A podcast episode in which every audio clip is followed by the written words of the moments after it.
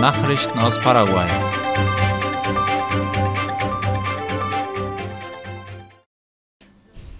Itaipu veranstaltet in dieser Woche ein globales Wasser- und Energiesymposium.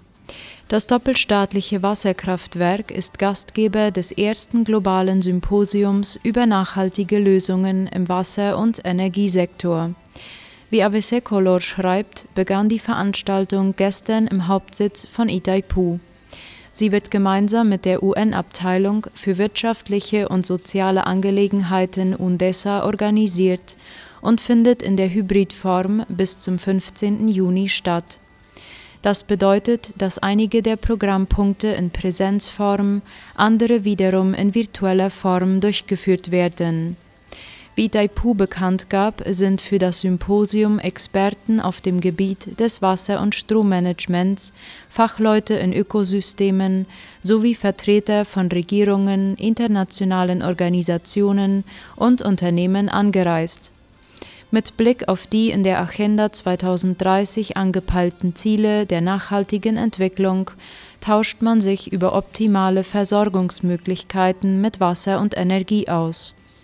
Laut der UNDESA haben derzeit weltweit 730 Millionen Menschen keinen Zugang zu Strom. Rund zwei Milliarden Menschen sind von Wasserknappheit betroffen. In den nächsten Jahren werde es immer mehr darauf ankommen, in der Verwendung von natürlichen energiespendenden Ressourcen zusammenzuarbeiten, so die UN-Abteilung für wirtschaftliche und soziale Angelegenheiten. Die Internationale Energieagentur IEA schätzt, dass bis 2035 der Stromkonsum weltweit um 50 Prozent ansteigen wird. Der Wasserverbrauch um 85 Prozent. Bei Itaipu wollen die Teilnehmer des Wasser- und Stromsymposiums Kenntnisse austauschen und aus Erfahrungen im Bereich der Wasser- und Stromversorgung lernen, wenn sie nach gemeinsamen Lösungen für die nachhaltige Entwicklung suchen. Der paraguayische Itaipu-Direktor Manuel Cáceres sagte, Itaipu bilde als Ergebnis der Zusammenarbeit zwischen zwei Ländern die ideale Bühne für solche Treffen. Die Itaipu-Verwaltung und die UNDESA hatten 2018 das globale Netzwerk für nachhaltige Lösungen in den Bereichen Wasser und Energie gegründet. Dieses erste Symposium zum Thema ist ein Resultat der ständigen Zusammenarbeit zwischen den beiden Institutionen.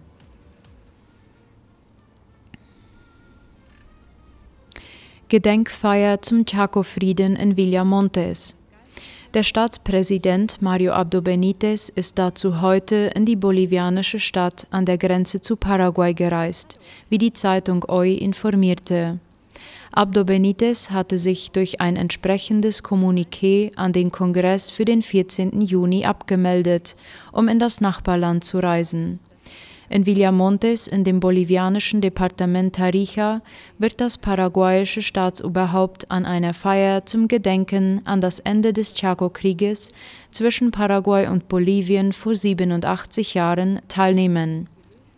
Bei einem Besuch auf dem ehemaligen Kriegsstützpunkt Fortin Toledo sagte Marito gestern, die beste Art, die Chaco-Kriegshelden zu ehren sei, dafür zu sorgen, dass der gesamte ehemals umkämpfte Chaco Entwicklung und Fortschritt erlebt. Er freue sich darauf, mit seinem Amtskollegen und Freund Luis Arce den Waffenstillstand zwischen beiden Ländern zu feiern, sagte Abdo Benitez. Bei einer Rundreise durch den zentralen Chaco hatte der Staatschef gestern in Mariscal Estigarribia und Yalvesanga Infrastrukturbauten eingeweiht. Schüler weihen eine Müllpresse für Recycling ein. Die Müllpresse an der Schule Sagrado Corazón de Jesús in Asunción ist die erste dieser Art in Paraguay, wie IP Paraguay informierte. Die Maschine soll in der Schule eingesetzt werden. Seit dem vorigen Jahr ist das Projekt Ambitec in Gange, das von der Deutsch-Paraguayischen Industrie- und Handelskammer AACK geleitet wird. Ziel dieses Projektes ist, die Schüler auf den Umweltschutz aufmerksam zu machen.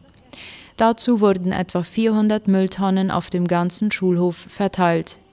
Hier soll der Müll nach den Grundabfallsorten getrennt werden: Plastik, Papier, organische Abfälle und Restmüll.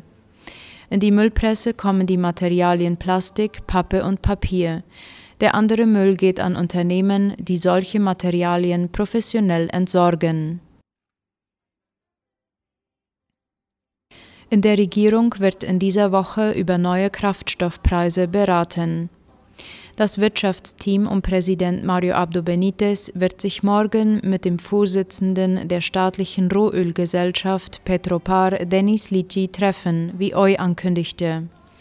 Bis zum 15. Juni durften die Preise laut Beschluss vom Mai nicht verändert werden. Wie es nun weitergeht, hängt maßgeblich davon ab, was bei der Sitzung morgen beschlossen wird. Der Privatsektor hat bereits einen Anstieg der Kraftstoffpreise angekündigt und auch der Petropart-Chef sagte im Vorfeld den Reportern, es sei höchstwahrscheinlich, dass eine Preiserhöhung beschlossen wird. Fertigstellung der dritten Etappe des Aquädukts zwischen Philadelphia und Mariscal Estigarribia. Gestern wurde in Mariscal José Félix Estigarribia in Gegenwart des Landespräsidenten Mario Abdo Benítez die Teilstrecke für die Wasserzufuhr eingeweiht. Darüber berichtet IP Paraguay. Von der Anknüpfung an das Aquädukt des Nationalen Sanierungsdienstes ESAP sollen über 9000 Menschen profitieren, erklärte der Minister für öffentliche Bauten Arnoldo Wiens. Der dritte Abschnitt des Aquädukts besteht aus 82 Kilometern Zuleitung, die in einer Sammelstelle in Mariscal Estigarribia endet. Dort können 1000 Kubikmeter Wasser gespeichert werden. Auf dieser Strecke werden auch die Indianersiedlungen Laguna Negra und Santa Teresita mit Wasser versorgt. Die Wasserleitung durch den Chaco habe bisher 550 Millionen Liter Wasser an den zentralen Chaco geliefert, erklärte der Minister Arnoldo Wiens. Die Rohre verlaufen derzeit über eine Strecke von 522 Kilometern von Puerto Casado bis nach Mariscal Estigarribia, von wo aus die Verteilung in kleinere Sammelstellen gehe, hieß es. Der Leiter des staatlichen Wasserversorgers ESAP, Natalicio Chase, räumte ein, dass es ohne dieses Projekt unmöglich gewesen wäre, die Wasserversorgung in Mariscal Estigarribia und vor bei dem Wachstum der Stadt aufrechtzuerhalten, da derzeit etwa bereits 400 Häuser ohne Wasser seien. Nachrichten aus aller Welt.